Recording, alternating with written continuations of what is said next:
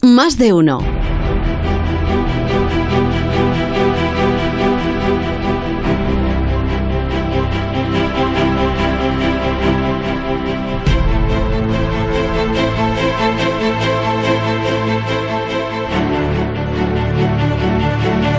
Qué le parece a usted este dato. Más del 99% de las especies que han existido en la Tierra desde el origen de los tiempos, más del 99% ya ha desaparecido.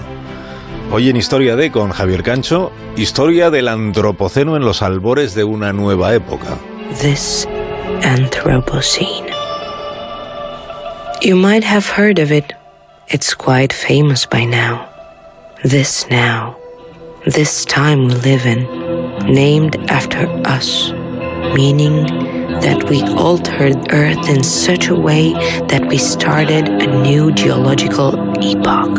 Oh ¿Qué pasaría en la Tierra si los humanos desapareciéramos? Esta es la pregunta que plantea Duncan Guía, un periodista especializado en análisis de datos. La cuestión ya no es de dónde venimos, sino cuándo nos iremos. Y tratando de encontrar respuestas, BBC Science Focus Magazine analiza un horizonte muy incierto, el horizonte de nuestra supervivencia como especie. Influencia del Homo sapiens en el planeta Tierra ha alcanzado tal nivel que ha llegado a definir el actual tiempo geológico. Resulta casi imposible encontrar un lugar en el mundo que no hayamos manoseado, desde el plástico en el fondo de los océanos hasta la contaminación del aire en la atmósfera superior. Nuestros desperdicios lo están llenando todo. La gota que colmará el vaso será una gota sucia. Tarde o temprano la humanidad tendrá que enfrentarse a algo más complicado que cualquier otra adversidad que se haya encontrado en su camino de 300.000 años de existencia. Tarde o temprano la humanidad tendrá que a su propia extinción. Para parte de la comunidad científica la cuestión ya no es si nos extinguiremos. La pregunta es cuándo llegará ese momento. Y ahora en tiempos pandémicos recobra intensidad una frase pronunciada en 2010 por Frank Fenner. Fenner fue un eminente virólogo que contempló la más que probable desaparición de la humanidad durante el siglo XXII. Lo que se barrunta es un cambio catastrófico a gran escala porque estamos quebrando los equilibrios, desplazando los límites naturales del planeta.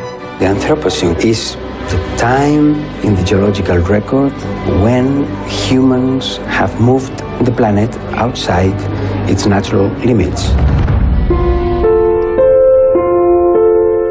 ¿Qué pasará cuando nos hayamos extinguido?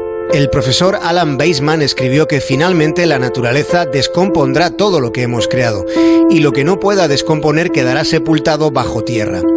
Analizando los datos de nuestros residuos, el periodista Duncan Guiar dice que todo lo que quedaría de la humanidad sería una fina capa de plástico, isótopos radiactivos y huesos de pollo, porque matamos 60.000 millones de pollos al año aunque serían los insectos los mayores beneficiados de nuestra ausencia. Si no hay humanos, no hay pesticidas. Si no hay pesticidas, los insectos dejarían de morirse como se están muriendo. Y los insectos tienen una capacidad de adaptación mejor que la de cualquier otra criatura en el planeta, excepto la de los microbios. Ya saben, los virus son un tipo de microbio. La extinción de los humanos tendría consecuencias en la red alimentaria durante al menos 100 años, antes de que se estableciera la verdadera nueva normalidad. Aunque seguiría siendo una normalidad contaminada porque los gases de efecto invernadero que hemos bombeado a la atmósfera tardarían decenas de miles de años en esfumarse. Mientras que entre nuestros legados más duraderos quedaría la cerámica, las estatuas de bronce o el monumento del monte Rushmore. También quedaría parte de la cultura que hemos transmitido al espacio. Por ejemplo, quedaría la radio.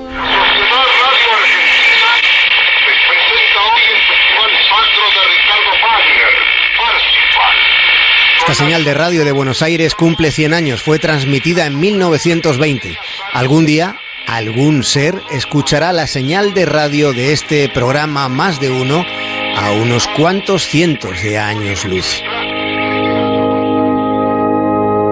Más de uno en Onda Cero.